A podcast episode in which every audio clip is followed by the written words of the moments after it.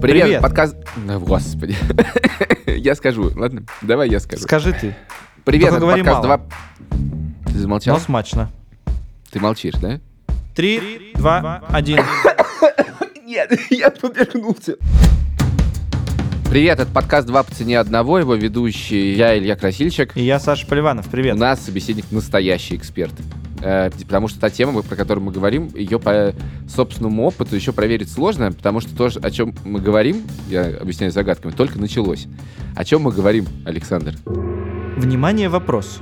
Минута на размышление. О чем Подожди, мы вопрос говорим? я уже задал. А, Мы будем говорить о самозанятых, о такой странной категории людей в России, которые получают доход, э, занимаются бизнесом, но совершенно не видны для государства, и государство никак не может их отследить, и уже много лет пытается придумать э, разные законы, чтобы э, зафиксировать этих людей. Это прежде всего репетиторы, няни, те люди, которые получают оплату сдельно, э, как правило, наличными, как правило, по какому-то устному договору, и, э, как правило, которые не платят налоги. Таких вообще-то довольно много. Большой долей вероятности это вы, и вы не платите налоги. Почему мы говорим об этом сейчас? Мы говорим об- о том, что с Нового года введен новый режим, который касается Москвы, Московской области, Калужской области и Республики Татарстан, в котором э, государство экспериментирует с новым способом брать э, с вас деньги, но прошлые попытки все провалились, то есть, насколько я помню, в прошлый раз, когда государство решило, что нужно с этим что-то сделать, оно сказало, дорогие домработники и домработницы, вы можете вообще не, не платить налоги, мы выдадим вам налоговый к- каникул, только зарегистрируйтесь. И по всей стране за срок действия этого закона зарегистрировалось, если не ошибаюсь, что там тысячи или две тысячи человек. То есть это полностью провалилось. Страна наша все-таки поболее будет. И домработниц, и домработников там тоже побольше. А сейчас сделали все немножко по-другому, сделали все технологически. Государство действительно придумало технологическую штуку, а именно запустило приложение, натурально. Приложение под названием «Мой налог», в котором эм, ты можешь просто зарегистрироваться, очень быстро зарегистрироваться. Но про это будет отдельный разговор, про скорость регистрации. И э, после этого ты можешь э, на суммы до 2,5 миллионов рублей эм, оказывать любые услуги, генерировать какие-то чеки в приложениях, не сдавать никакой отчетности, просто раз в месяц налоговая будет снимать с твоего счета тот процент, который ты должен ей отдать. А процент крайне маленький, потому что если ты, например, починил кому-нибудь трубу, да, или э, помог кому-нибудь с- подготовиться к ЕГЭ, то с тебя возьмут э, 4%. А если ты починил трубу компании, и она юридическое лицо, или проконсультировал какой-нибудь медиа, о чем я сейчас сильно размышляю, потому что я же безработный, хоть еще и не самозанятый. Э, Да, ты заплатишь 6%. А тему этого подкаста мы на самом деле выбрали потому, что Илюха стал безработным и думает становиться ему самозанятым или не становиться. А, И для этого у нас э, есть э, гость сегодня в студии. Нашего гостя в студии зовут Катя. Я представлю более официально через еще 30 секунд. Вырву себе еще возможность немножечко поболтать. Потому что дело в том, что разбираясь в том, что это такое, а тут, конечно, есть сразу страх. Я, конечно, спорю с твоим подходом, что государство это всегда плохо, но, в принципе, я тоже боюсь государству что-то о себе сообщить лишнего, потому что дальше от него не отделаться. Так вот, раз- пытаясь разобраться, что, собственно, это за закон, и действительно все так эм, здорово, как мне кажется, я начал э, изучать, так сказать, профильную литературу, которую нашел очень мало. Очень мало. Мало про это написано. Издание «Медуза», хочу тебе сказать, тоже не справилось с моими запросами. Зато я нашел прекрасный абсолютно набор текстов, очень понятных и очень четких в издании Тиньков журнал. Екатерина Мирошкина все там рассказала, написала очень подробно. Дальше я ей написал, задал некоторые свои личные вопросы и спросил, не готова ли она прийти в подкаст. И дальше по разрешению главного редактора Тиньков журнала Саши Рая Катя пришла к нам в подкаст, и условием эм, того, чтобы Катя пришла, было то, что я должен посоветовать пойти в Тинькофф журнал, почитать эти материалы, но это делаю совершенно искренне, потому что там, правда, про это очень хорошо написано, и идите, если вам не хватит того, что мы сейчас расскажем, почитайте там.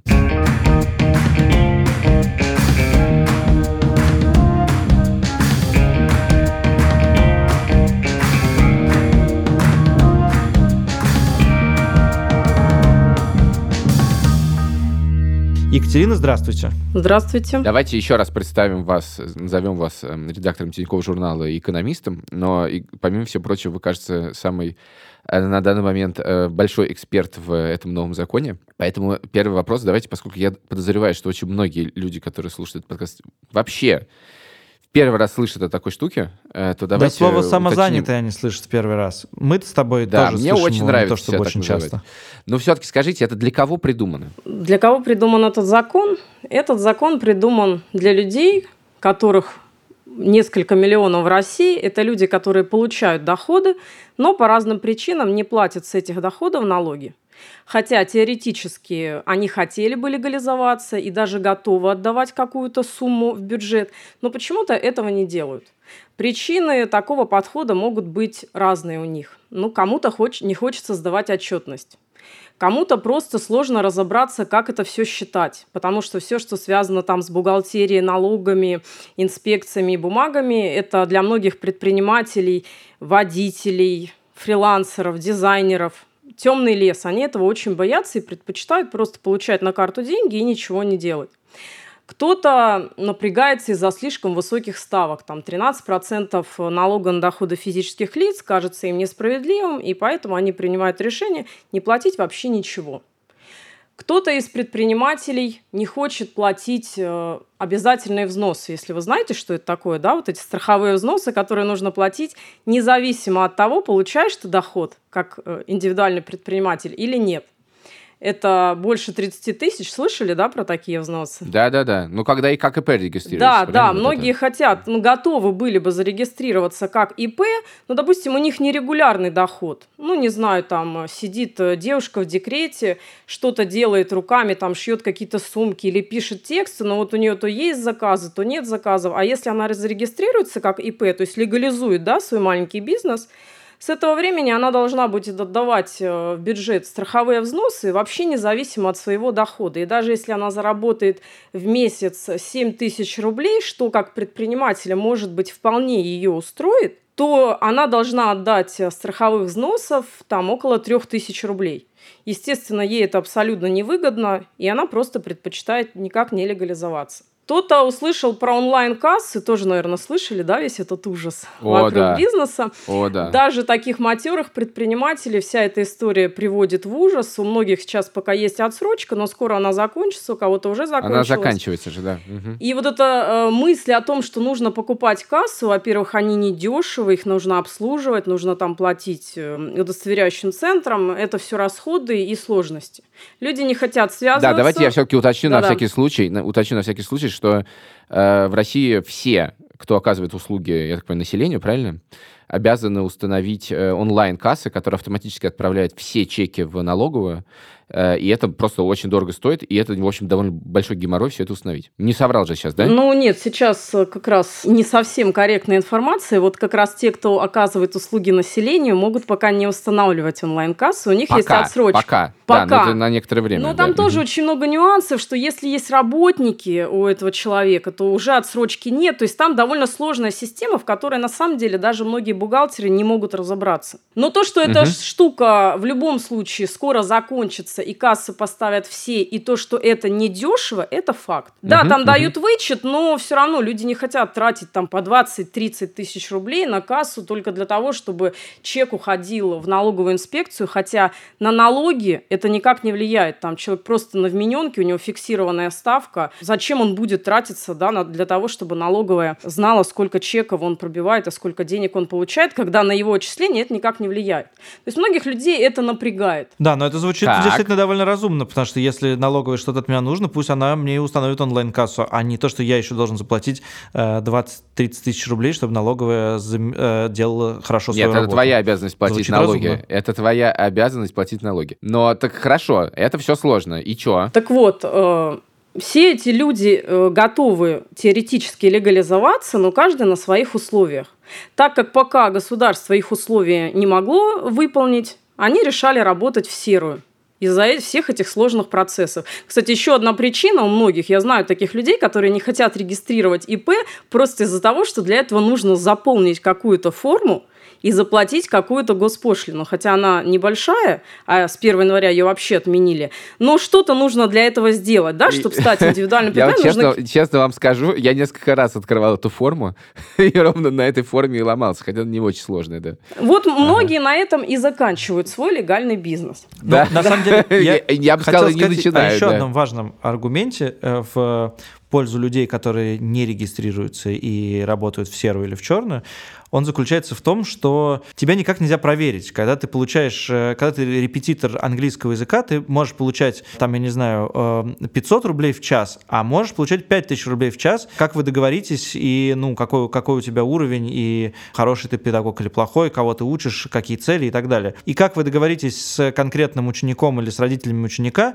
э, ну, как бы это на бумаге никак не зафиксировано, поэтому, соответственно, это нельзя проверить. А то, что нельзя проверить, ну, как бы логично тебе тогда не давать там никаких чеков и так далее, а просто получать в конверте деньги, и никто этого никогда не сможет проверить. А если никто не может проверить, то зачем платить какие-то отчисления государству? Думаю, что логика такая у многих есть. И вот на самом деле э, вот эта логика – это самое большое заблуждение.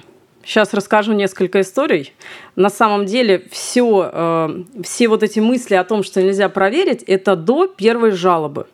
Есть реальные истории. Допустим, э, с тем, же, с тем же репетитором. Ну, смотрите, соседка гремит по ночам кастрюлями на кухне, она печет торты на заказ. Она нигде так. не зарегистрирована, она ну, в соцсетях, в Инстаграме, она выкладывает у себя фотографии, ей заказывают торты. Она получает за это деньги. Ее соседа это очень раздражает. Они идут и просто пишут заявление участковому или звонят. Приходит участковый и штрафует ее за незаконное предпринимательство. Это реальное судебное дело. Оно есть в общем доступе, и в Тинько журнале мы про него рассказывали. Человека оштрафовали. А дальше э, о том, чтобы это узнала налоговая, ей доначислили налогов, это дело техники.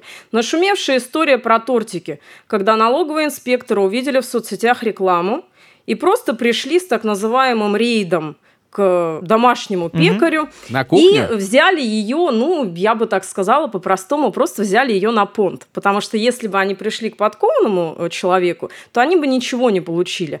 А от э, растерявшейся девушки они получили декларацию за два года. Поэтому, Ничего себе. Поэтому на самом деле налоговики знают все эти системы. Они прекрасно ловят э, мастеров э, маникюра на дому, девочек, которые наращивают ресницы. Но достаточно получить э, такому человеку вызов на допрос налоговую и все. Здесь же вопрос себестоимости. То есть, да, ты устраиваешь налоговую проверку, и эта налоговая проверка государству обходится в какие-то деньги, да, и если по итогам налоговой проверки ты начисляешь налогов там на, я не знаю, 2000 рублей, то что это просто невыгодно государству. Ну, конечно же, все эти мероприятия, они в основном не массовые. Никто не ходит по, по всем домам. Это, кажется, да, да, больше такая показательная мера для того, чтобы все остальные испугались и определенным образом себя повели. Но это нормально, это один из способов выявлять вот таких э, потенциальных налогоплательщиков, которые ведут бизнес, но не платят налоги. Давайте попугаем вначале, потому что мне действительно тоже интересно. Потому что сейчас дико стали популярны переводы денег по номеру телефона. Только и, вот я хотела вещи... как раз-то добавить. Да. Нужно помнить не только про налоговые, но еще и про банки, и про 115 федеральный закон. И там проблем гораздо больше может быть. Ну-ка, ну-ка. Есть э, закон э, ну, там, о, о противодействии терроризму и отмыванию денег. Э, налоговая не видит наши движения по счетам, при прочих равных условиях. Да, вот переводы по номеру телефона, с карты на карту, еще какими-то способами между физическими лицами. Налоговая этого не видит. Зато это прекрасно видит банк. И любой банк видит, что, допустим, на счет какого-то физического лица регулярно поступают суммы разные от разных людей, и с большой вероятностью это не родственники, и он эти деньги потом снимает или переводит куда-то еще, или какие-то у него странные назначения платежа, э, или это похоже на транзитные операции, когда человеку пришли деньги, а он их там в течение двух дней снял. Называется uh-huh, транзитная операция, и банк рано или поздно задаст вопрос, ребята, а что у вас происходит вообще? Расскажите-ка, откуда эти деньги?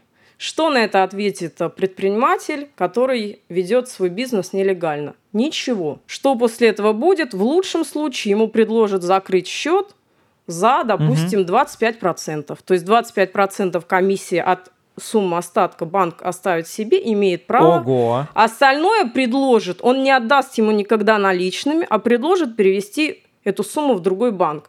Что сделает другой банк, тоже большой вопрос. Он еще возьмет 25%. И есть э, судебные дела с суммами 56 миллионов рублей. Э. Одному человеку не отдали деньги за проданную машину. Он Lexus за 4 миллиона продал, пришел в банк снять деньги, им их не отдали. И он проиграл суд Поэтому претензии от банка могут быть э, гораздо более серьезным аргументом в пользу легализации, даже чем проблема с налоговой. Но банк при этом не отдает эти деньги государству, он их как бы себе берет. Да, потому что это пункт договора, на который соглашается клиент банка. Там написано, что в случае, если произойдет блокировка счета по 115 закону, то в этом случае такая вот комиссия. Но она у всех банков разная, там 10% есть 15%, есть даже 25%. Слушайте, но при этом все переводят деньги по номеру телефона, и большинством, э, большинство людей ничего не происходит. Ну, большинством, конечно, да, потому что ну, не у каждого какие-то большие обороты или подозрительные операции. Но на самом деле мы просто в публичное пространство не выходят многие случаи, когда возникают ага. такие проблемы. Ну вот я знаю э, такие случаи у моих клиентов, как у бухгалтера, происходили такие штуки. Ну, там, правда, был легальный бизнес, но э, тем страшнее, да, когда человек ведет нормально бизнес, у него там какие-то клиенты оказались не очень благонадежные, ему блокируют счета и просят предоставить документы. И у физлиц тоже такие проблемы бывают, и мы в Тинькофф журнале, кстати, об этом не раз писали, с подробными там ссылками на все решения судов, как это все происходило, почему люди проигрывали, они реально проигрывали. Но в основном это вот регулярность операций и э, транзитность операций. Э, нет, на самом деле там э, очень много этих критериев, я предлагаю в это не погружаться, просто могу сказать, что какие-то массовые переводы от клиентов, поступления на счет, особенно когда это назначение платежа за услугу. И это поступает угу. физлицу без статуса индивидуального предпринимателя, рано или поздно это может привлечь внимание банка, а потом, возможно, и налоговой инспекции. Тогда будет проведена проверка. Я Понятно. просто почему спрашиваю, потому что недавно Илья перевел с карты на карту довольно значительную сумму, а я должен ее снять в банкомате и ему отдать.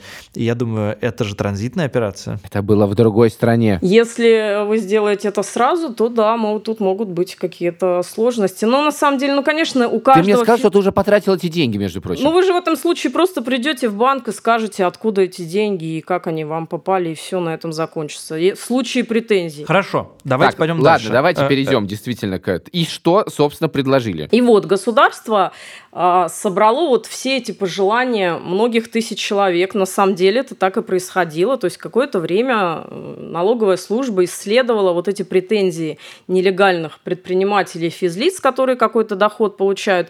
Надо же не забывать, что очень многие не ведут бизнес, а, например, сдают квартиру. Вот вы многих людей знаете, которые сдают квартиру и платят налоги с этих Ну, я приблизительно ноль. Я, я знаю людей, которые сдают квартиры. Вот. Да, да, да, я тоже знаю людей, я, которые сдают квартиры. Я тоже не знаю практически никого, кто сдает квартиры и декларирует эти доходы. А таких людей много, и доходов таких много, и государство, конечно, хочет часть этого пирога видеть в бюджете. Они собрали угу. все эти запросы, скажем так, потенциальных налогоплательщиков и предложили им э, налоговый режим, и закон, который бы на все эти запросы ответил. То есть государство как бы говорит, ребят, вот вы хотели работать без отчетов, без регистрации, без кассы, без вообще документов, с бесплатным приложением или там с каким-то личным кабинетом, чтобы все можно было делать телефоном, никогда вообще не ходить в налоговую и платить, ну, буквально какой-то минимум, который вам точно было бы не жалко. Вот вам налог на профессиональный доход, льготный налоговый режим, который все ваши пожелания учел. Все с телефона, декларации нет, чеки в мобильном приложении. Налог мы посчитаем за вас, вам, вам вообще ничего не нужно будет делать.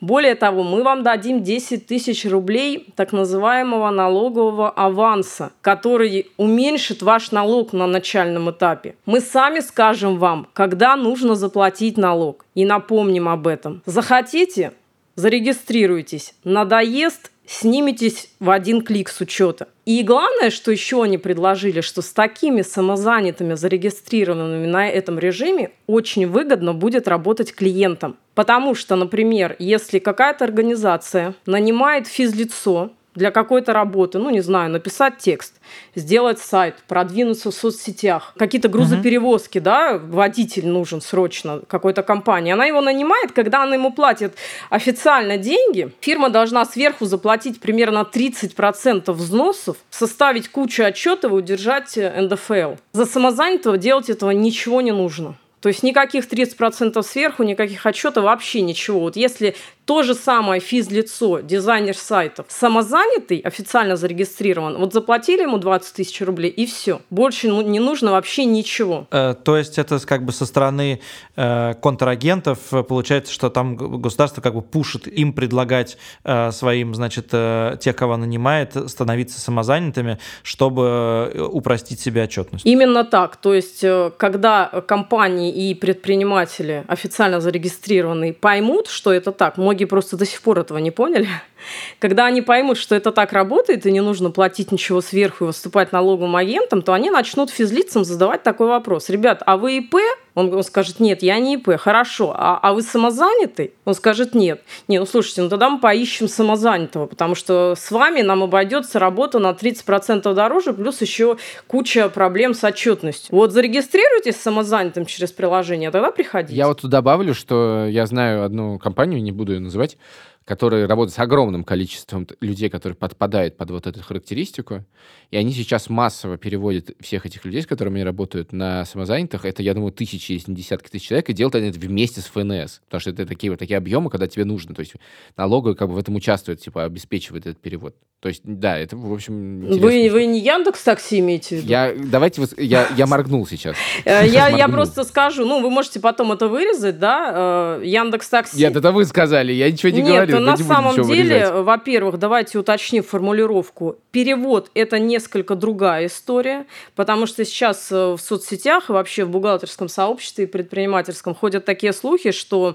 якобы в Москве компании штатных сотрудников начали переводить в самозанятых, то есть они их увольняют увольняют и делают самозанятыми. Это, Сейчас это же нельзя делать. Это же нельзя это сделать. отдельная история. А Яндекс Такси это пока единственная компания, это никакой не секрет, она видна в приложении, она видна на сайте, и она видна в личном кабинете. Это так называемые э, компании-партнеры, Среди этих компаний потом будут сайты по поиску удаленной и неудаленной работы и разные порталы, где люди покупают и продают что-то и заказывают какие-то услуги, там ищут домашних мастеров и так далее. Это все официально, это прописано в федеральном законе, то есть это никакой не секрет. Кнопка Яндекс Такси, э, она есть в приложении, и любой водитель может это увидеть. Ага. Это так называемый ага. оператор электронных площадок. Это будет еще одно удобство этого налогового режима, когда не нужно даже самому регистрироваться и выбивать чеки. Можно с телефона нажать на несколько кнопок и сказать, я работаю вот с этим оператором, электронной площадки, например, я водитель Яндекс Такси. Ну, потом там появятся наверняка еще какие-то такси, просто интеграция довольно сложная, как я понимаю, и занимает какое-то время. Да, это нужно обязательно делать с ФНС, ну, там же надо эти все системы, базы, все это совмещать. Чеки формируются автоматически в приложении, водителю уже ничего не нужно делать, Яндекс Такси или там какой-то другой агрегатор все сделает сам. Более того, он даже налог спишет сам у водителя и сам его перечислит э, в налоговую. Ну, грубо говоря, просто происходит легализация на уровне двух кликов. У меня много вопросов, сейчас начну с такого. Э, что, получая так доход, можно получать ипотеку, брать кредиты, вот это все. Да, я тогда Или... добавлю, э, что законом предусмотрено, и это уже реализована штука. Я сама ее лично сегодня проверила, потому что тоже мне для статьи это было нужно. В личном кабинете можно сформировать две справки. Первая справка о том, что я стою как самозанятый Э, на учете в налоговой инспекции. Эта справка нужна как раз вот для тех клиентов юридических лиц, которые не захотят платить за меня страховые взносы. То есть, если что, я им ее покажу. Очень много вопросов действительно, а как подтверждать доходы, да, если это ведь не налог на доходы физических лиц, нет работодателя, что вообще делать? Можно сформировать справку в приложении или в личном кабинете. И налоговый подтвердит с электронной подписью, что вот этот человек платит налог на профессиональный доход, и его доход именно не налог, а доход доход за такой-то период, там можно выбрать любой месяц, там любой период, составил вот столько рублей. Этот, э, эту справку можно отнести в банк, или когда нужно начислить пособие. Пожалуйста, все официально, все подтверждается, и все это за один клик электронно. Можно ее скачать, отправить в банк по электронной почте. Катя, а вы самозаняты? Вы зарегистрировались? Я зарегистрировалась 1 января, да. Я, наверное, была там в числе, не знаю, первых сотен. Ого! Поздравляем, Ого. да, вы early adopter. Хотя, хотя у меня есть статус индивидуального предпринимателя, ну, помимо того, что я, конечно, работаю по трудовому договору, что мне не мешает стать самозанятым, тоже что очень важно. Э, у меня статус индивидуального предпринимателя, то есть я зарегистрирована как самозанятый в качестве ИП. Это могут делать и ИП, и обычные физлица. То есть для того, чтобы работать на этом налоговом режиме, что тоже очень важно, не обязательно становиться предпринимателем. При этом даже если человек не получил статус предпринимателя, его не оштрафуют за незаконную предпринимательскую деятельность. Это вообще такой беспрецедентный случай у нас в России, когда так разрешили делать. Раньше как было? Если ты занимаешься каким-то бизнесом, то систематически получаешь прибыль от какой-то деятельности. Ну, не знаю, регулярно делаешь сайты, там, по два сайта в месяц, или печешь не один тортик в полгода для знакомых, а по два торта за ночь. В этом случае ты предприниматель. Если ты э, не зарегистрировался как ИП, то могли прийти штрафовать на 2000 тысячи рублей административный штраф выписать. Сейчас э, у самозанятых такой проблемы не будет. Они могут работать, делать по 100 сайтов в год, печь торты, отгружать их фурами и при этом не получать статус ИП, все официально. Илья, скажи, а я правильно понял, что ты тоже пытался зарегистрироваться, ты скачал да, приложение, сказать, потому что и что-то пошло когда не Катя так? Описывает, когда Катя описывает, что она видит в личном кабинете, я прямо чувствую, что у меня ручка так тянется туда, я думаю, интересно, каково оно там, потому что я попытался зарегистрироваться не 1 января, не 1, все-таки не настолько. Я попытался зарегистрироваться, если не ошибаюсь, 7 января. И с тех пор каждый день я пытаюсь зарегистрироваться самозанятым в приложении «Мой налог». Приложение супер удобное, должен сказать. Это невероятно удобно сделано. Ты открываешь его, ставишь две галочки на согласие обработку данных. Дальше ты вводишь свой номер телефона, подтверждаешь его смс-кой, после чего ты фотографируешь свой паспорт, и он автоматически считывает там все данные твоего паспорта. Это тоже очень быстро, очень удобно. И ты должен сфотографироваться и моргнуть. Моргнуть? Таким образом, под... моргнуть. Зачем? Должен моргнуть. Ну, видимо, так же, как я моргал с Яндекс Такси. Я не знаю. Видимо, нужно моргнуть, потому что нужно моргнуть. И это подтверждает как твою фотографию. Я не знаю. Дальше ты говоришь, отправить данные. После чего все замечательно. Мне система говорит, ошибка, попробуйте еще раз. Прошло много дней, да? Ну, скоро 10 дней будет, как про... уже я пытаюсь сделать. Ничего не получается. Сегодня я, кстати, по, по Катиному совету впервые написал в техподдержку. Не, не знаю, почему не сделал это раньше. Она мне сразу ответила, уточнив модель телефона. Мы следим за развитием событий. Короче, я не знаю, как устроен кабинет самозанятых, но мы работаем работаем над этим, мы работаем. Ну, Короче, я не могу, у меня ничего не получилось. Илья, я могу сказать, что, ну, так как я этим вопросом плотно занимаюсь, у нас есть большая обратная связь в Тинькофф журнале от людей, которые тоже там сталкиваются с какими-то проблемами или э, не понимают, могут ли они зарегистрироваться, потому что этот налоговый режим, он ведь не всем подходит и не во всех регионах может применяться, и не для всех видов деятельности сказал, может применяться. Каких, и там да. куча нюансов, в которых нужно разбираться. И э, мы собираем все вот эти вопросы, и потом я на них отвечаю. В том числе я слежу так. за обратной связью.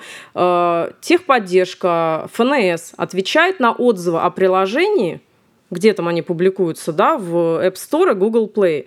Да. Там очень много таких вопросов, вот похожие как раз, э, вот проблемы какие-то с регистрацией. И я слежу за ответами. И примерно я могу э, представить, почему вот такая проблема с регистрацией возникла. На самом деле этих проблем много, но если предположить, что я владею какой-то статистикой на основании вот этого анализа, то их гораздо меньше, чем удачных регистраций. С чем может быть связана проблема? Приложение не работает на старых версиях операционных систем. Это не я. Думаю, что ну, э, э, здесь не тот вариант. Еще не есть тот. такой нюанс. До 2015 года, я не знаю, подходит он вам или нет, но возможно, до 2015 года э, могло быть такое, что у человека было два ИНН. Это не я. Если он куда-то переезжал, человек мог об этом не знать даже. Вообще совершенно Нет, не знать. это не я. Я переезжал, но неофициально, скажем так. Это, это было власти. связано с э, тем, что система, которая занимается налоговой, вот это по всем налогоплательщикам, она была децентрализованная абсолютно. Потом это все объединили, и иногда получались такие накладки. Все это, как правило, решается либо физическим визитом в налоговую инспекцию. Вот это я и планирую вот, сделать. Это да. я, я да. могу со стопроцентной гарантией сказать, что вот в этот момент все решится. Нужно просто взять пароль от личного кабинета или, чтобы туда не ходить, но это если есть доступ в личный кабинет, нужно один раз воспользоваться личным кабинетом. Если есть какая-то но... Э, накладка в паспортных данных, вполне такое может быть, там менялся появился паспорт, МВД что-то не передало. Ну, как бы вины налогоплательщика в этом нет, но такое бывает. Ну, в общем, это нормально, это, не знаю, там 2% из 100, но случается такое. Вот. Я предлагаю не разбирать мой личный случай, мне очень интересно, да, но Да, я а можно я задам лучше более- расскажу потом. Да, ну, в более общем, я думаю, что в итоге все получится. Я знаю такие случаи, когда вот у людей, вот они пробовали, пробовали, все получалось. За себя могу сказать, что я зарегистрировалась где-то за минуту. Да, так и должно было быть. Я тоже регистрировался за минуту, просто в конце ошибка. Да, да, это действительно очень быстрый процесс. Ну да, нет, слушайте, это действительно штука, которая, если на старте э, не отработана, то наверняка ее починит. В этом у меня нет никаких сомнений. Вот мне интересно по отзывам, которые вы получаете э, у себя, многие ли люди опасаются за, за передачу своих личных данных, потому что ты очень много передаешь личных данных э, через приложение, и, в принципе, я бы побоялся кому-то отдавать столько данных о себе, тем более зная, что э, российское государство не самым трепетным образом относится к хранению данных, и они то и дело всплывают во- в, в куче баз. Вы, вы боитесь передавать данные Федеральной налоговой службе? Да она знает о вас больше, чем вы можете себе представить. Федеральная налоговая служба получает э, данные по каналам межведомственного взаимодействия из ЗАГСа, Росреестра, ГИБДД. Нет, нет, я, боюсь, вообще я боюсь, что все эти данные станут публичными. Вот что, вот, вот чего я боюсь. Какие именно? Да, так они и сейчас есть у Федеральной налоговой службы. Если они станут, то они станут независимо от... Ведь когда вы становитесь на учет, как самозанятый, вы уже у налоговой так есть. Вы есть, и написано, ФИО такой-то, живет там-то, ему принадлежит вот эта квартира, вот эта машина, вот это его жена, это его мама, это его дети, им вот столько лет. Налоговая все это прекрасно знает. Кать, просто я для понимания масштаба проблемы хочу сказать, что у Саши, насколько я понимаю, нет ИНН. Да, у меня нет ИНН. Он может так думать, он может так думать. Но мы не нашли его. э, с Ваней Голуновым мы не нашли его в открытой базе. Э, Вот. а как вы хорошо. его искали? А можно же по имени и фамилии искать на сайте. э, Налог.ру. Я тебе хочу сказать, что я точно так же не нашел свой ИНН в базе налог.ру и написал в налоговую. Говорю, где мой ИНН? Верните мне мой ИНН. Вот скан моего ИНН. Отдайте мне мой ИНН. На что мне через два дня пришло на официальном бланке сообщение, что ваш ИНН находится в базе, все с ним в порядке. Вот ваш номер ИНН. Приносим извинения за доставленные неудобства. Я не понял, за какие неудобства, потому что они сказали, что ничего не изменилось. Но, в общем, так или иначе, база налог.ру не всегда выдает данные твой ИНН. Ну, это как раз связано с тем, что, видимо, идет какая-то настройка, интеграция с этим приложением, которое регулярно обновляется. Возможно, вот что-то такое. Многие не знают, что у них есть CNN, но он у них есть. На самом деле, я не, не- при том, при идиотской ситуации, когда я 10 дней пытаюсь зарегистрироваться суперудобным приложением, я не очень большие претензии в этом смысле к налоговой. Запуск, я, каждый человек, который хоть когда-нибудь что-нибудь запускал, знает, как это сложно, а в масштабах страны запустить систему, в общем-то, тут, ну, ну, это, наверное, очень сложный и тяжелый процесс. А Давайте лучше поговорим про вот что. Вы сами сказали, и я тоже знаю такие случаи, когда человек э, уже думает, о, это для меня, это идеально мне подходит. Дальше начинает разбираться, и выясняется куча нюансов. Потому что все, что, конечно, вы рассказывали в начале, звучит, ну, просто too good to be true. То есть прямо, ну, супер классно. Но там все-таки есть подводные камни. Например, э, есть такой подводный камень, по-моему, довольно логично, я просто заброшу первый, но хотел бы, чтобы мы продолжили этот разговор, э, что если вы работали с кем-нибудь и получали от этой компании, от этого юридического лица деньги, то дальше вы не можете, как самозанятый, в течение двух лет получать от этой компании никаких денег. Да, это действительно так, но согласитесь, это ведь очень логично, потому что любой Да, логично, налоговый да. режим, первая мысль налогоплательщиков – использовать его для своей выгоды. И не тех налогоплательщиков, на которых этот режим рассчитан, а те, кто все время изобретает какие-то Разумеется, схемы. любая Конечно. компания хотела бы так 100% своих сотрудников перевести на 6% без э, регистрации сотрудником ИП. Конечно, это очень И удобно, без да, отчетности, и без кучи там проблем и с этими чеками. Ну, это просто чудесный режим был бы для них и, и огромная экономия вот в рамках зарплатного фонда. Естественно, Да. все эти риски ФНС просчитала, и все понимали, какие схемы могут использоваться, и их пресекли. Ну, потому что ведь не для этой оптимизации все было задумано. И придумали, да, такое ограничение. Это одно из многих ограничений, что если э, доход приходит... То есть нельзя платить налог на профессиональный доход, использовать все эти льготы и льготные ставки, работу без кассы и деклараций, если это доход от нынешнего или бывшего работодателя. При этом бывшим работодателем сделали того, от которого человек уволился э, в течение последних двух лет. Ну, в общем-то, такая нормальная история для тех, А кто если вы по хочет... договору что-то делали? А если, например, вы переводчик, да, и вы переводите что-то для какого-то издательства, и вы от него э, переводите в одну книгу в год, да, и вот вы, послед... не знаю, в ноябре вы получили э, гонорар за перевод, а вот сейчас самозанятым решили стать. Вы сможете? Это только штатные или любые деньги, которые получаете? Речь идет только человек? о работе по трудовому договору. Угу. О работе по гражданско-правовым договорам, ГПХ, то есть вот подряды или оказание услуг, речь вообще не идет. Если этот переводчик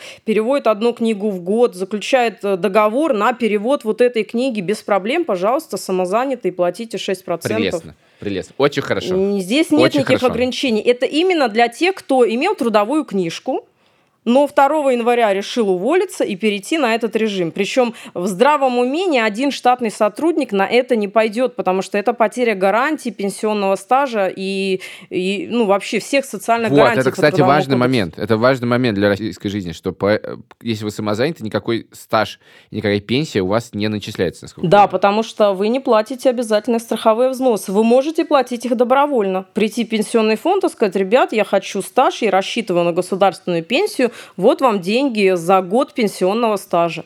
В законе четко написано не про этот налог, а про другой. То есть пенсионный стаж любой человек может себе купить. Ну, надо сказать, что э, э, вот это тоже, мне кажется, здравом уме один человек не будет делать, потому что если он готов отдавать эти деньги сам, он ну, уже точно не будет давать их государству, чтобы оно потом ему пенсию платило. Ну, бывает да. по-разному. Некоторым людям до пенсии двух лет не хватает. Вот что им делать? Но им проще действительно заплатить там по 40 тысяч за год и потом получать пенсию. Может, у человека пенсия 20 тысяч будет. Почему нет? Это выгодно, она отобьет отобьется ему за полгода. Ну да, ладно, хорошо. А, а скажите еще, какие ограничения есть? Вот вы говорите, что их много. Илья называет их подводными камнями. Ну да, вот мне тоже не очень нравится формулировка с подводными камнями. Я бы назвала ее ограничениями, но и подводные камни тоже есть. Не, я называю про подводные камни, потому что все люди, ну, как вы так рассказываете, все люди ждут все-таки в общении с российским государством, что что-нибудь, вот, вот, вот что-нибудь случится. Вот что-то пойдет не так, что-то там все-таки не, не так просто. Поэтому я это называю подводными камнями. Ну, во-первых, знаете, самый главный подводный камень тут на самом деле даже не для налогоплательщиков, а для государства. Потому что вот представьте, какие потери теоретически может понести бюджет, просто хотя бы из-за того, что индивидуальные предприниматели, во-первых, перестают платить обязательные страховые взносы, пенсионный фонд, который они платили, а самозанятыми они теперь не платят эти суммы. И второе, какую сумму недополучит бюджет из-за того, что при работе с самозанятыми не нужно платить э, вот эти взносы 30% сверху. Кроме того, люди, которые раньше платили НДФЛ 13%, теперь будут платить 4% налога на профессиональный доход. Я не знаю, что там по этому поводу считали налоговики, но вот эти, я думаю, что все цифры еще у них на контроле. Тут вопрос, заработает бюджет или потеряет? Вот, ну, например, вопрос, хорошо, в связи с этим вопрос такой. Вот этот эксперимент осторожно объявили в четырех регионах, да, на 10 лет. А если они поймут через год, что просто катастрофа, а, денег нет. Ну, могут ли, могут знаю, ли они эксперимент что, прекратить, могут ли они взять и все... неудачный? Да, да, да. Ну, теоретически могут, но из всех объявленных экспериментов, а они были по онлайн-кассам, там же тоже проходил эксперимент, причем, насколько я помню, в тех же самых регионах. По всяким маркировкам товаров, все они рано или поздно признавались удачными и внедрялись Но эти все эксперименты гарантированно давали государству больше денег, потому что за эти кассы надо было только платить, и не было никакой экономии. Ну, не знаю, ладно, хорошо, ну, здесь, как, да, давайте здесь про будет, нюансы. Я, я думаю, что в любом случае считать нужно будет, когда его ведут по всей России, а пока наверняка происходит в большей степени тестирование технических средств и программного обеспечения. Насколько вообще все это... А когда его планируют в, по всей России вводить? А про это вот, кстати, я хочу подчеркнуть. Я знаю точно, что ходят слухи, что в июле 2019 года ведут по всей России ничего подобного. Пока никто, вообще никто не знает, когда этот эксперимент распространят на всю страну и случится ли это когда-нибудь вообще. Поэтому жители других регионов, вернее не жители, а те, кто ведет бизнес в других регионах, ничего не ждите, ни на что не рассчитывайте. Если такое случится, ну, по крайней мере, мы в Тинькофф журнале расскажем об этом в тот же день. Пока никаких э, заявлений никто не делал, и все вот эти точные даты, это все фейки, слухи, и верить им не нужно. Хорошо, тогда вопрос такой. Вот этот, у нас есть четыре избранных региона, да? Татарстан, Москва, Московская область, Калужская область. Окей. А вот э, и деятельность самозанятого человека должна вестись в этом регионе, в выбранном им регионе, правильно? Да, именно так. Я бы так назвала это первым это подводным камнем для налогоплательщиков потенциальных, что этот налоговый режим распространяется пока не на все регионы. Но привязка региональная, она относится не к месту регистрации, прописки, физического нахождения офиса, пекарни, кофейни или чего-то еще. Регион эксперимента должен быть местом ведения деятельности. И что это значит? Вот, что это значит, в законе не написано. Написано, что налогоплательщик сам решает, какой регион является местом ведения деятельности. Но это же не ответ на вопрос. Погоди, я не понимаю, что это... Нет, ну давайте примеры. Давайте я примеры. Я не из Москвы. Мой вы регион в вообще. не Что входит... вы делаете да, как самозанятый? Да, мой регион не входит в число экспериментальных. Я зарегистрировалась как э, самозанятый гражданин, и с чистой совестью я буду платить налог на профессиональный доход в Москве. Потому что я считаю, что несмотря вы на то... может, что... и будете с чистой совестью платить, что налоговая по этому поводу скажет? Что, что, что налоговая скажет по этому поводу? Да, да. Я вот думаю, узнаем через полгода где-нибудь. Нет, я думаю, что все будет в порядке, потому что я считаю, что местом ведения деятельности для меня является именно Москва. По крайней мере, Потому если что налоговая захочет к этому придраться, Москве. она должна будет доказать, что это не так. А как она это сделает, ну, я с интересом на это посмотрю. А вы, а правда налоговая должна доказать? Не Да, вы должны да, доказать? конечно. Любое нарушение, которое налоговая вменяет вину, что угодно, будет это просрочка, работа без регистрации, неуплата налогов или неподача декларации, э, всегда должна доказывать именно налоговая. Да, конечно, это ее обязанность по налоговому кодексу. Ну хорошо, вот давайте другой пример. Вот я, я житель города Москвы, я нахожусь в этом замечательном экспериментальном городе Москве. Вот э, проходит эксперимент, э, и я не знаю, ну, предположим, э, консультирую что-нибудь. Вот я безработный, я безработный часто кого-нибудь консультирую. И, э, положим, кто-то, вот, когда я консультирую кого-то в Москве, нормально, и вот написал, написал человек какой-нибудь из города, не знаю, Нижнекамск. Нижнекамска. Подожди, Нижнекамск находится в Татарстане. Ну, Неудачный хорошо. пример. Ты можешь, как, Хотя как ты- ты вот ты по- в карте по, по пальцу показываешь. Это, на- а, кстати, не важно. Даже если он находится в Татарстане, де- место деятельности для меня это Москва, поэтому не важно. Пусть он даже в Татарстане находится. Или, не знаю, на, на Новокузнецк. И вот они зовут меня проконсультировать что-то или прочитать лекцию. Вот могу я взять с них деньги как самозанятый или не могу? Вот э, я как эксперт считаю, что да, можете, потому что вы готовитесь к этой Спасибо. лекции в Москве. Я устраивает ответ, не уточняйте. Нет, все-таки да, да, да. Да, готов... Да, я готовитесь вас Вы, да, вы готовитесь к этой лекции в Москве, ведете переговоры в Москве, обсуждаете место встречи и формат консультаций в Москве. И потом выезжаете, чтобы представить результат своей Но работы. я их в интернете обсуждаю. Все-таки обсуждаю это я их в Facebook Messenger. Я в некотором роде их обсуждаю в Вот Калифорнии. здесь э, налоговая дает вам возможность самому решить, где вы ведете деятельность. На самом деле этот Окей, я вопрос решил, спасибо. действительно э, довольно тонкий. Поэтому моя рекомендация ну, была бы такой.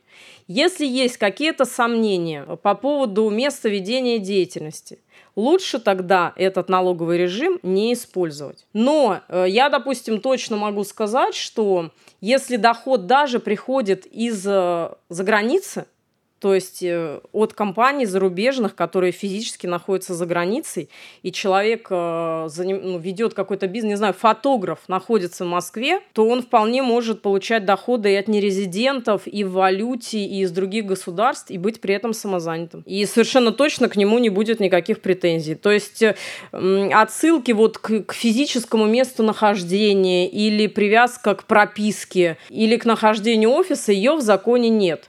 Я бы предложила собирать какие-то доказательства, которые могут подтвердить, что место ведения деятельности именно экспериментальный регион. Конечно, если человек живет в Хабаровске, э, работает там таксистом, Никогда вообще не проезжал мимо экспериментальных регионов. Все клиенты у него из Хабаровска это просто физические лица. Конечно, шансов выбрать этот налоговый режим у него нет. Ну, хорошо, вот вы сказали, знаете, такую вещь, что если есть сомнения, лучше не использовать. Я, я считаю, честно говоря, ровно наоборот, потому что надо использовать, попробовать, что будет. Но я просто скажу, что Эм, будет потом, если в итоге... вот, смотрите, что что, что происходит, да, когда вы регистрируетесь в, в качестве плательщика налога на профессиональный доход. Приведу на своем примере, потому что у вас проще. Вы всегда можете сказать, я живу в Москве, значит, свою деятельность я веду в Москве, потому что работа у меня через интернет. Ну, на самом деле, налоговая никогда не сможет проверить, э, да и не будет этим заниматься. Ездили вы там в другой город, Новокузнецк, читать лекцию или нет, она не будет это проверять. Вы живете в экспериментальном регионе, ее это вполне устроит.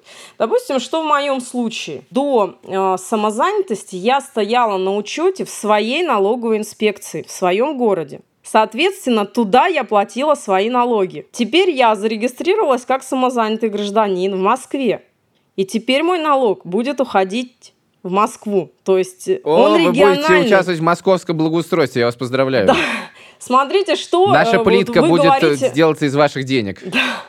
Вы говорите, что как бы надо пробовать. Моя налоговая смотрит на эту ситуацию и говорит, интересное дело, она живет в Брянске, да, а налог она платит теперь не в бюджет Брянской области, а в бюджет Москвы. Очень интересно. Иди сюда, Мирошкина, объясняй нам, почему ты лишила свой регион денег и теперь э, платишь и в другой регион. Поэтому говорить о том, что налоговая все равно, нет, ей не все равно. Поэтому я бы все-таки советовала соблюдать э, разумную осторожность и У добросовестность. меня вопрос такой. Вот она решила, что вот она решила и доказала, что э, вы сделали неправильно, вы не правы. Что после этого происходит? Она просто берет с вас еще от 7 до 9 процентов? Нет, она просто в этом случае начисляет мне, ну, например, если я буду сдавать квартиру в своем городе, да, и решу платить э, с этого дохода 4%, то налоговой инспекции ну, будет достаточно просто доказать, что раз квартира находится в Брянске, то вряд ли я Ну да, осуществляю эту деятельность Чё в Москве. Она мне Так. просто возьмет и с этого дохода начислит э, 13%. Собственно, то же 4, э, самое она сделает и с вами, например, если решит, А, что... ну да, ну в смысле, риск заключается в том, что я доплачу, э, не знаю, еще 7%. Да, плюс И ко всему... Вот в Нет, этом риск. не только это. Плюс ко всему, Жалко. на, по налогу на доходы физических лиц нужно подавать декларацию 3 НДФЛ. Если меня поймают, ну, например, э, после срока подачи декларации, декларацию я не подала, оплатила 4%, заблуждаясь, что я все делаю правильно, мне, меня еще оштрафуют за декларацию. Мне начислят пени, мне начислят штраф. Это а сколько, если сколько? я А- а- продавала Назовите что-то... сумму. Ну, там еще и за онлайн-кассы могут при, м, О, боже. я же и Короче, как, как говорит наш всегда в этом случае, наш, уже не наш, э, ваш, Саш, отдел э, карточек, то надо дождаться правоприменительной практики. Ну, представляете, А, что такое правоприменительная практика? Это такая штука, то есть кто-то должен уже попасть на проблемы, подать в суд, суд должен вынести какое-то Да. решение, потом пленум должен все это опровергнуть, все это должны публичное пространство вынести, это все достаточно долго будет. Вот я и подожду пока правоприменительной практики, тем более, тебя- что я нахожусь в Риге. и, Дорогой друг, э, сделай себе ИНН. э, Да, и пока... Во-первых, ты переезжаешь через Ск- 4 дня в наш экспериментальный Мы регион. скоро, наверное, заканчиваем. Я хотел задать такой вопрос из Мы, мы- степени... мы почти еще ничего не обсудили. Дайте я хоть немножко подводных камней еще опишу. А Давайте, то вы только давайте, сказали давайте. про регионы и все. Смотрите, еще один из подводных камней, что не идет пенсионный стаж у самозанятых. Раз они не платят э, обязательные пенсионные взносы, то, э, проработав 10 лет, будет считаться, что пенсию они себе не накопили никакую, кроме минимальной социальной, которая даже сейчас, с учетом повышения пенсионного возраста, она положена только на 5 лет позже, чем всем остальным. То есть, грубо говоря, мужчина право на социальную пенсию получит только в 70 лет, если доживет. И эта пенсия, она ну, совсем Ой. небольшая. Это очень важно, Подождите, потому что если сейчас доживет. люди это не поймут, и перестанут быть индивидуальными предпринимателями на упрощенке, например, потом они могут об этом пожалеть. Сумма налога для них не изменится, она останется 6%, а стажа не будет. Еще Ага. очень важно для тех индивидуальных предпринимателей, прям хочу до них докричаться, многие вообще этого не понимают, которые сейчас применяют какие-то спецрежимы, упрощенку, вмененку или сельскохозяйственный налог, они при регистрации на самозанятости должны отказаться от своих спецре- спецрежимов. Причем не молча отказаться, а подать в налоговое уведомление в течение месяца после регистрации на налоги на профессиональный доход. Если ИП этого не знал и поэтому этого не сделал, вот как я, да, я зарегистрировалась 1 января, значит, я в течение месяца должна сказать налоговой, я больше не применяю упрощенку. Если я налоговой бумагой определенной этого не скажу, Давайте, Кать, давайте уточним на всякий случай, что упрощенка — это когда а- а- специальный статус ИП, когда вы э, сдаете упрощенную налоговую декларацию и платите 6%, а не, соответственно, э, сколько там? На самом деле и там, и там 6%, в упрощенке еще бывает ставка 15%, еще бывает ага. и другая ставка. На самом деле так. те ИП, которые на упрощенке, они прекрасно об этом знают. Ну, хорошо, те ИП, ладно, которые на, на мененке, они тоже об этом да. знают, потому что они эту, э, этот налоговый режим специально выбрали и отнесли в налоговую бумагу, что вот я выбираю Окей, упрощенка в мененка это и информация для не, вас. Если вы не сказали, что вы прекращаете действие, то что? То регистрация в качестве самозанятого автоматически аннулируется задним числом.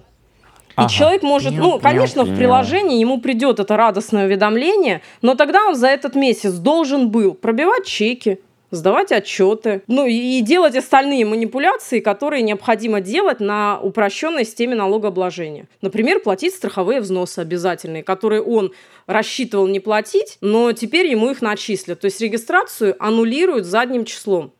Это все ага. там проходит одним абзацем в законе, многие до него не добираются или его не понимают, но это нужно сделать обязательно.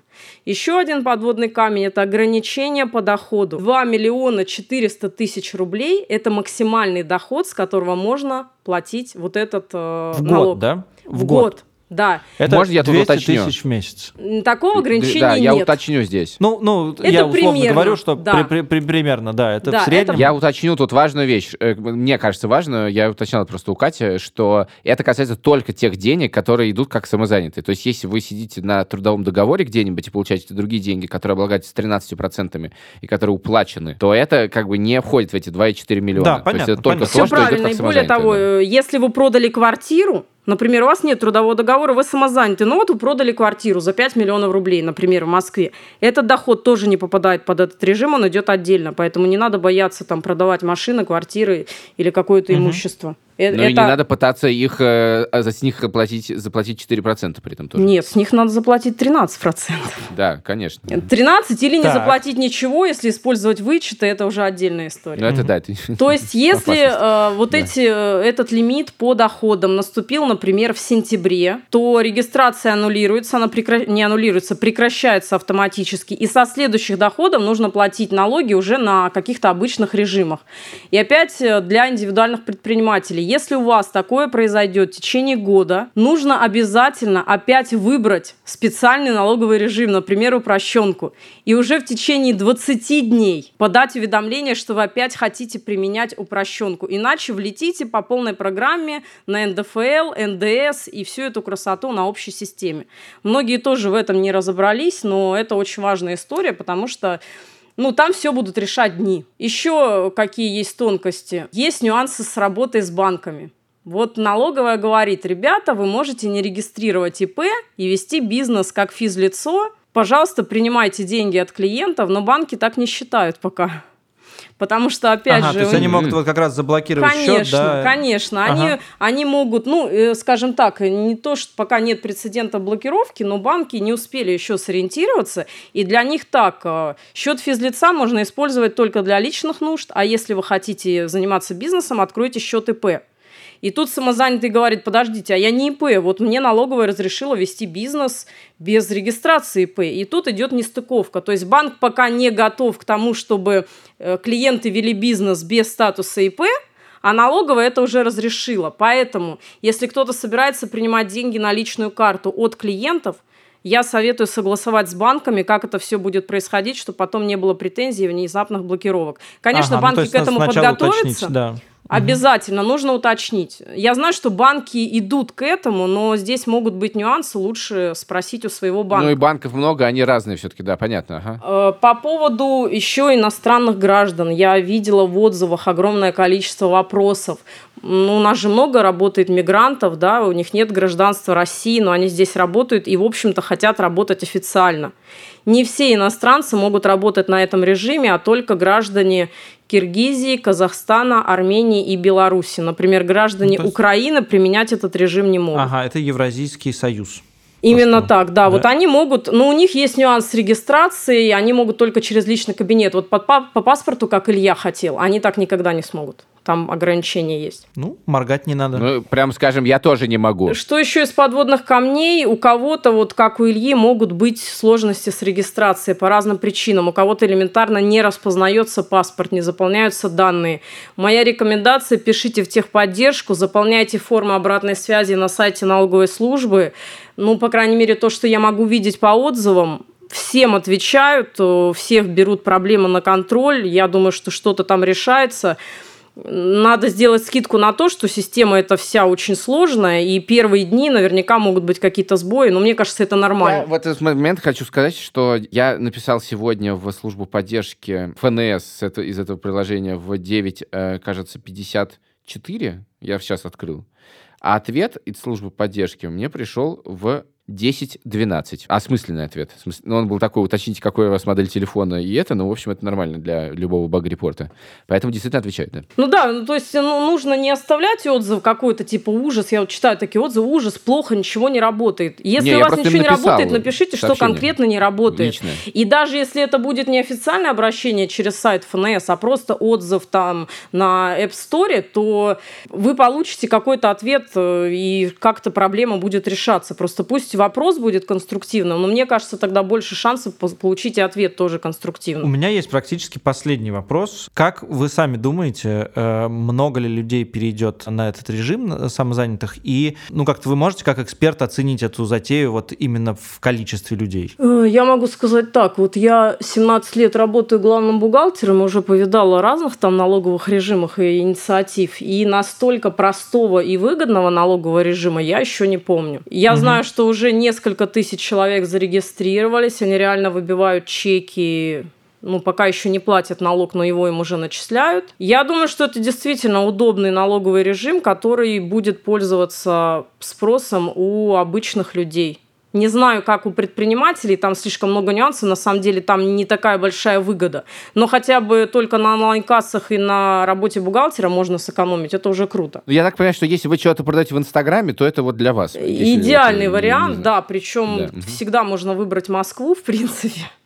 Ну, если только это не, не физическая какая-то продажа. Кстати, еще один из подводных камней... Мы не даем камней... такого совета, мы не даем такого совета. Да, э, один из подводных камней еще, этот налоговый режим не подходит для перепродажи товаров. То есть, если вы покупаете что-то на условном там Алиэкспрессе, да, или где-то в китайском магазине, и потом перепродаете это через интернет или через какие-то сайты, то этот режим налоговый использовать нельзя. Можно продавать только те товары, которые сделали своими руками. Вот такой нюанс. Еще один подводный камень, тоже про него скажу, многие не понимают. Нельзя учитывать свои расходы. Если у вас в вашем бизнесе большие расходы, кстати, с выпечкой торта вполне возможно так и есть, то лучше использовать какой-то другой налоговый режим, ага, да, прощенку важно, да. дохода минус расходы или что-то еще. Не понимаю. А, э... Ну, потому что налог идет только от выручки, да, и ты не можешь э, исключить, э, скажем, э, себестоимость материалов э, в... и не платить с них налог. Я просто видела такой вопрос в отзывах. Человек спрашивает, я работаю таксистом и плачу много денег за аренду машины, то есть у меня остается там совсем ничего, ну, он не на своей машине работает работает. И он спрашивает, я могу вычесть из своего дохода э, расходы на аренду машины, потому что ну, почему я должен платить 4% с фактически чужих доходов? И, естественно, я не знаю, что ему ответили, но ответ однозначный нет. Конечно, он не может ничего вычесть. Налог нужно платить со всего дохода, который получили, даже если 90% вы кому-то отдаете. А, Катя, это было очень полезно. Спасибо вам Спасибо большое. Спасибо вам.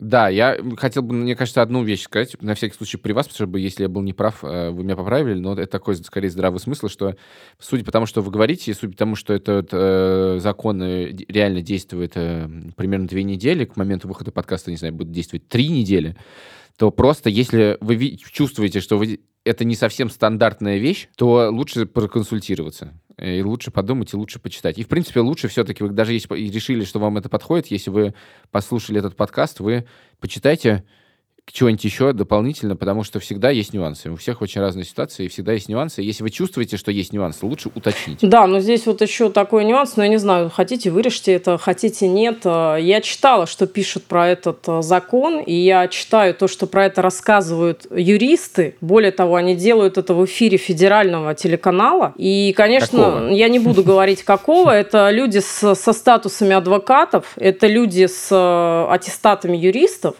И они говорят об этом абсолютную дичь, дают такие советы, что вот после этого мы там выпускаем какие-то разборы. То есть нормальных на самом деле разборов этого закона, понятных для людей, пока очень мало. И, ну, я не знаю, нужно очень тщательно отбирать источники, потому что если неправильно применить, можно очень круто попасть на деньги. И обрести себе, ну, такие проблемы, которые потом придется разгребать, особенно если это индивидуальный предприниматель. Поэтому я советую вот тщательно подходить. Но если разобраться и найти источник, я даже могу сказать, где его найти. Где написано... Вы можете сказать Тинькофф журнал, да, в этом все, ничего ну, страшного. Ну, на самом деле, пока ваш, более уточню понятно, ваш совет. никто я не уточню написал. ваш совет. Не смотрите федеральное телевидение. Вообще, в целом. Вообще. И тогда не будет проблем, в том числе с законом о самозанятых. Ну, знаете, там в чем на самом деле проблема? Этот закон проходил, как и все остальные законы, несколько чтений, и ко второму чтению его очень серьезно изменили. А сюжеты подготовили, видимо, по итогам первого чтения. Ну и не учли там массу нюансов. Вот. А в эфир сюжеты выпустили уже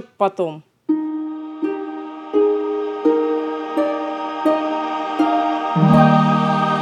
Давайте вам еще два слова. У нас последний вопрос был о том, проверяет ли налоговая э, наши движения вообще по картам. Вот видит ли она наши доходы там, и может ли она нам автоматически... О, да, это хороший вопрос, да, да, да. Давайте, да. Вот э, я просто всем могу сказать, что нет, налоговая не видит то, что вы переводите друг другу на карты, с какими назначением платежа вы это делаете, автоматически налоговая эту информацию не получает. Нужны достаточно серьезные основания для того, чтобы инспекция узнала, что конкретному человеку поступают деньги вот из этих источников вот в таком размере. Она это может сделать только если затеет официальную налоговую проверку или заподозрит вас в том, что вы уходите от налогов, но для этого ей нужны доказательства. То есть там эта процедура, она достаточно сложная, не может налоговый инспектор просто так автоматически сделать запрос в банк, и узнать, какие движения проходят по картам физлиц. Ну, если это будет кому-то интересно, то такой автоматизации в России пока нет. Но если налоговая захочет, то по запросу и в рамках проверки она эти сведения получит. И тогда всем, кто не успел, начислит по полной. Наступит да, но я желаю, чтобы это ни у кого не произошло, и если вот есть возможность привязаться к экспериментальным регионам, то лучше вот так легализоваться. Ну, кстати, многие люди так и пишут, что наконец-то, наконец-то теперь я буду легально сдавать квартиру, ура. Ну, посмотрим, какая будет статистика. Ура, ура, ура, ура, ура, ура, ура, спасибо. Полный легалайз. Ура, спасибо, Катя. Да, давай останемся вдвоем и еще немножечко поговорим про это. Все, спасибо всем. Было очень приятно с вами пообщаться. Не знаю, кому я помогла, потому что еще очень много вопросов осталось, но я надеюсь, что люди найдут нормальный источник, во всем разберутся. Вот если что, я можно нам писать персонально, я всем отвечаю на все письма и даю персональные консультации в рамках Тинькофф журнала абсолютно бесплатно. Можно перейти, нельзя перейти, как перейти и что нужно учесть в каждом конкретном случае. Поэтому, если кто-то сомневается, может писать, мы разберемся. Я не сомневаюсь, дайте мне зарегистрироваться уже наконец, я не могу это а, Я вам потом напишу отдельно и подскажу, как можно решить вопрос. Ну, то, что в России всегда можно решить вопрос, я знаю, да. Так, Нет, это абсолютно ладно, легально. Ладно, я решайте. просто подскажу, где, где быстрее написать, чтобы быстрее получить ответ. А, да, хорошо. И скажите, на кого сослаться еще. Нет, спасибо, ссылаться, да. ссылаться ни на кого не нужно. Все, спасибо всем, кто захочет зарегистрироваться. Удачи.